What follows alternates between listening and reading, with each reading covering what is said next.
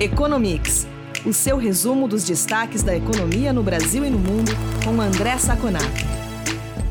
Olá, ouvintes do Economics. Aqui é o Eduardo Vasconcelos, jornalista da FEComércio. Estou aqui com o André Saconato, começando mais esta edição do podcast. Oi, Saconato, tudo bem? Olá, Edu, tudo bem? Um olá especial aos ouvintes que estão conosco agora. Saconato, contrariando as expectativas, as vendas no varejo caíram 3,1% em agosto na comparação com julho. Em relação a agosto de 2020, a queda foi ainda maior, de 4,1%. O IBGE também informou que seis das oito atividades que compõem o setor tiveram variação negativa. Depois de quatro altas mensais consecutivas, o que motivou o tombo do varejo em agosto, Saconato? Olha, Edu, antes a gente fazer análise, só lembrando que esses dados eles estão apresentando comportamentos muito erráticos, né? Como você mesmo disse, você tem um aumento muito grande no mês, uma diminuição no outro, né? Então sempre a gente tem que deixar esse, né, esse aviso para quem está nos ouvindo. Mas de qualquer maneira, foi um dado muito ruim. Uma queda histórica de 3,1% em agosto, uma queda inesperada de 3,1% em agosto. E também, se eu considerar o ampliado, que eu somo construção civil e automóveis, a queda também foi muito grande, de 2,5%. Muito puxado pelos artigos de uso pessoal e domésticos, imóveis e eletrodomésticos, o que mostra que as pessoas não estão com dinheiro, com recursos para gastar no que nós chamamos de supérfluos, entre aspas, né? Não que seja supérfluo comprar uma máquina de lavar, um fogão, mas é, é típica coisa que é, é, é, deixada de lado quando você está numa situação muito fronteiriça de recursos, de, de budget, né, de para gastar. Né? Então isso, isso já é um primeiro passo que a gente deve mostrar. Provavelmente nós temos aí resultado da inflação, inflação muito alta, nós vamos falar agora do IPCA logo depois do comércio, mas continua muito alta, está atrapalhando demais, demais o poder de compra dos trabalhadores. O que, que nós podemos esperar para os próximos resultados, além dessa volatilidade absurda que nós estamos vendo nos dados? Né? Nós temos alguns é, fatos a favor de uma melhoria no comércio, como a reabertura mais forte, né? Agora nós estamos tendo, por exemplo, não é, não é comércio, mas só para ter um exemplo, volta de público aos estádios de futebol.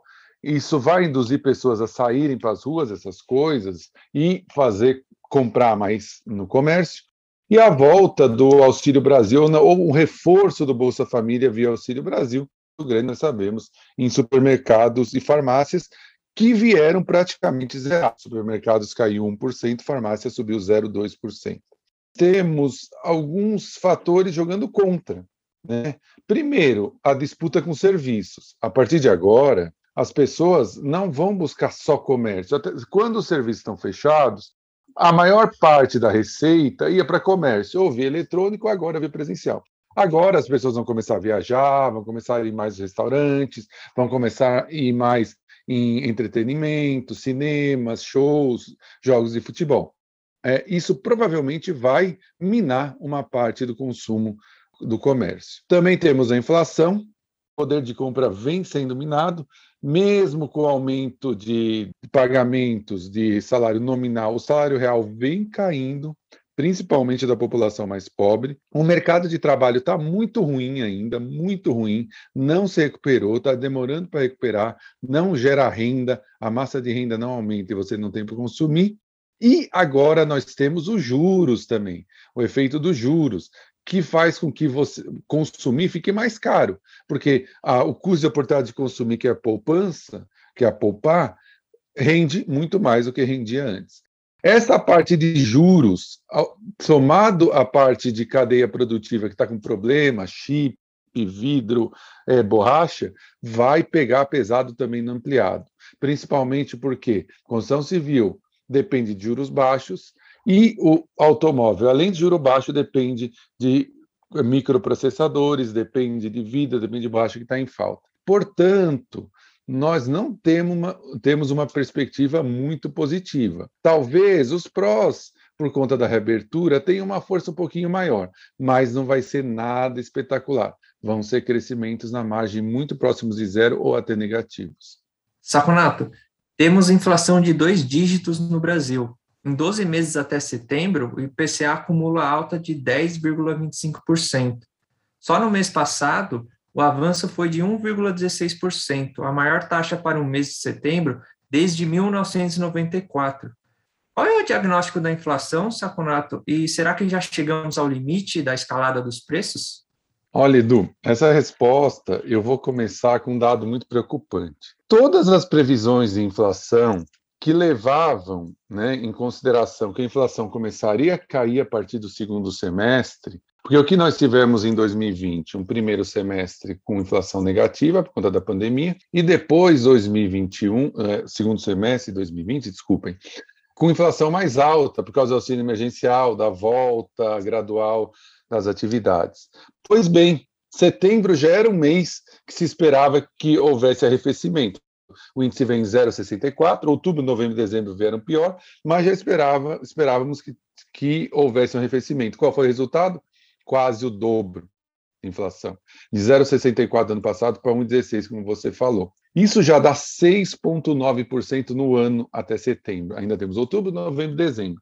Lembrando que já estamos praticamente no dobro da meta e já estamos muito acima da banda superior. Então, é muito preocupante. E por que também é preocupante? Porque se nós abrirmos dados, nós vamos perceber que há uma alta generalizada entre grupos. Habitação está puxando, obviamente, 2,5% de alta, por conta de. Nós sabemos do, da crise hídrica, que subiu 47%. A energia nos últimos 12 meses subiu 28,8%, quase 30%. Temos outras coisas, como o gás. Há uma alta mundial no preço do gás natural. Isso faz com que o botijão, né, que é substituto em alguma maneira, suba 3,91 só em setembro. Transportes, por causa do combustível, também. Avião, passagem de avião subiu demais, quase 30%. Quem busca viagens está percebendo essa inflação muito alta. E mesmo setores, partes da economia que arrefeceram a alta ainda continuam com a alta muito, muito acentuada. Por exemplo, alimentos está subindo, entre aspas, só 1%, que já é muito alto. A gente já perdeu um pouco da base disso. Né? O frango é, é, ajudou muito nessa alta. A alimentação fora domicílio também diminuiu a alta, mas continua acima de 1%. Bom, que, que a gente pode fazer? A análise é que a inflação está disseminada em todos os setores com valor alto. Dificilmente, quase impossível que ela convirja para a meta, não só em 2021, como 2022. A situação inflacionária é muito preocupante. Não é uma inflação passageira, não é uma inflação de choque, é uma inflação que demanda juros, sim, embora muitos economistas falem que não, é uma inflação de demanda, também tem demanda, e tem vários, vários tipos de inflação numa só: tem demanda, tem de choque e tem inercial. Para completar a preocupação, Edu, agora vamos começar a ter uma indícios do aumento dos serviços que estão represados, transportes públicos, educação, água, esgoto. Resumindo, é uma situação muito complicada. Devíamos, o Banco Central está fazendo um esforço muito grande monetário e o governo devia fazer um esforço muito grande fiscal, coisa que não está fazendo. Vai pagar muito caro por isso. Saconato, a gente abriu o episódio comentando sobre o varejo, mas outro setor que não teve vida fácil em agosto foi a indústria, já que a produção caiu 0,7%, e foi a terceira queda mensal consecutiva. Quais são as dificuldades atuais do setor industrial? Olha, Edu, eh, o setor industrial é, é, é, está muito pior que o comércio que nós falamos no começo desse episódio. O comércio, apesar dele ter tinha uma expectativa de alta e caiu muito. E aqui no caso da produção industrial, ele caiu de 0,7 como esperado, mais ou menos. Ela já vem de quedas, já vem de queda de 1,2% em, em julho. E pior, já vem com queda de 0,6 em relação ao agosto de 2020. Né? Nós já temos uma base é, maior, já tínhamos uma base maior em agosto de 2020, de uma indústria que já vinha fragilizada. Bens de capital, por exemplo, na margem já caiu 0,8% em agosto em relação a julho. Mesmo subindo quase 30% em relação ao agosto de 2020, mas nós já vamos temos vem, vem tendo uma queda na margem, que é importante a gente citar. Nós tivemos automó automóveis que estão numa situação muito complicada e vai continuar complicada, porque, como eu falei na, na, nos tópicos anterior, além de microprocessador, está faltando borracha, está faltando vidro. A alta, a parte alta, a parte ajuda para cima, vem de alimentos, bebidas extrativas que são indústrias que não sofreram tanto. Tá? Agora, o que nós estamos vendo em sondagens iniciais na Federação do Comércio é que a expectativa, a confiança do empresário vem diminuindo muito por conta desses números da inflação e do desemprego. Né? Apesar de que o PMI do Brasil, que é aquele índice de, de gerentes de compra, sugeri, sugeriu que as indústrias possam ter uma reposição de estoque de agora em diante, inclusive aumentou esse índice é, PMI de 52 para 54 e um pouquinho, é, a sondagem inicial sobre a expectativa é, confiança do empresário vem caindo. Também é uma situação preocupante a indústria, dado que nós já falamos em comércio e inflação. Saconato, a taxa de desemprego nos Estados Unidos caiu para 4,8% em setembro, mas o número de vagas criadas ficou aquém do esperado. Além disso, o desemprego ainda se encontra acima do nível pré-pandemia. Como estão as condições de emprego na economia norte-americana?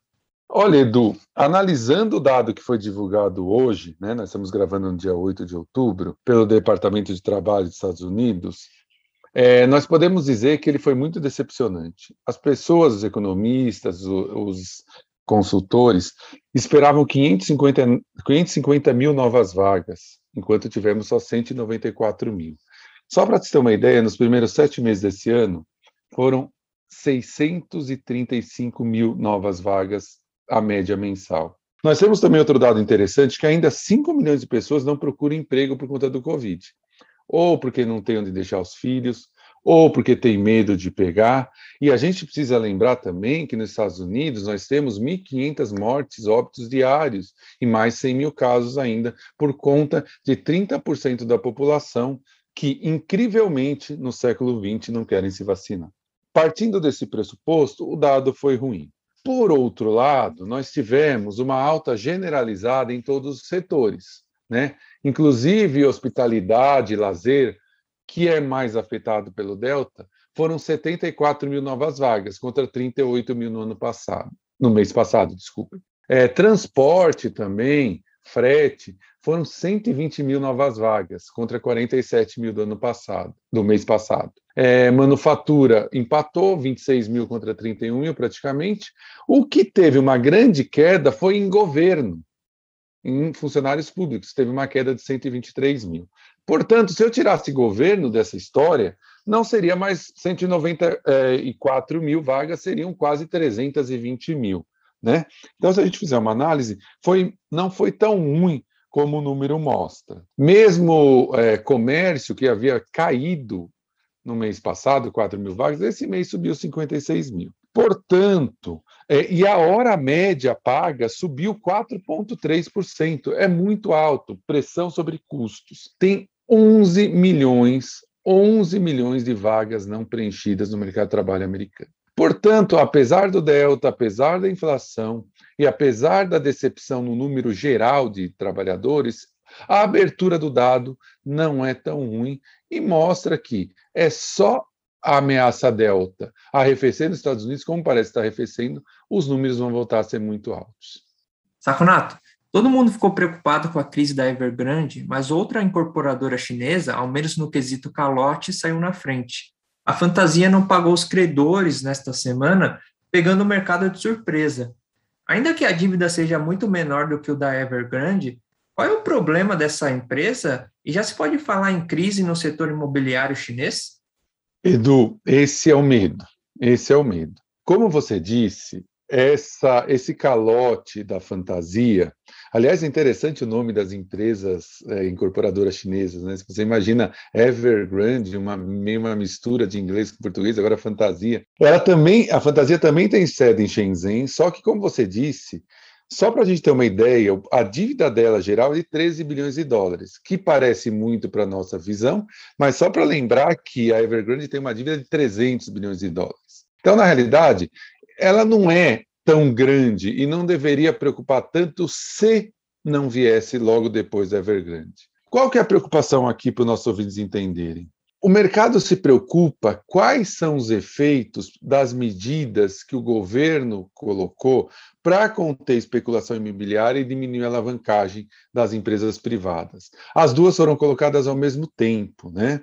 Então, o efeito para conter, para conter a alavancagem não é específico para o setor de construção civil. Mas, por outro lado, a, quando o governo fala que casa é para morar e não para especular, ele desincentiva a compra de novas casas.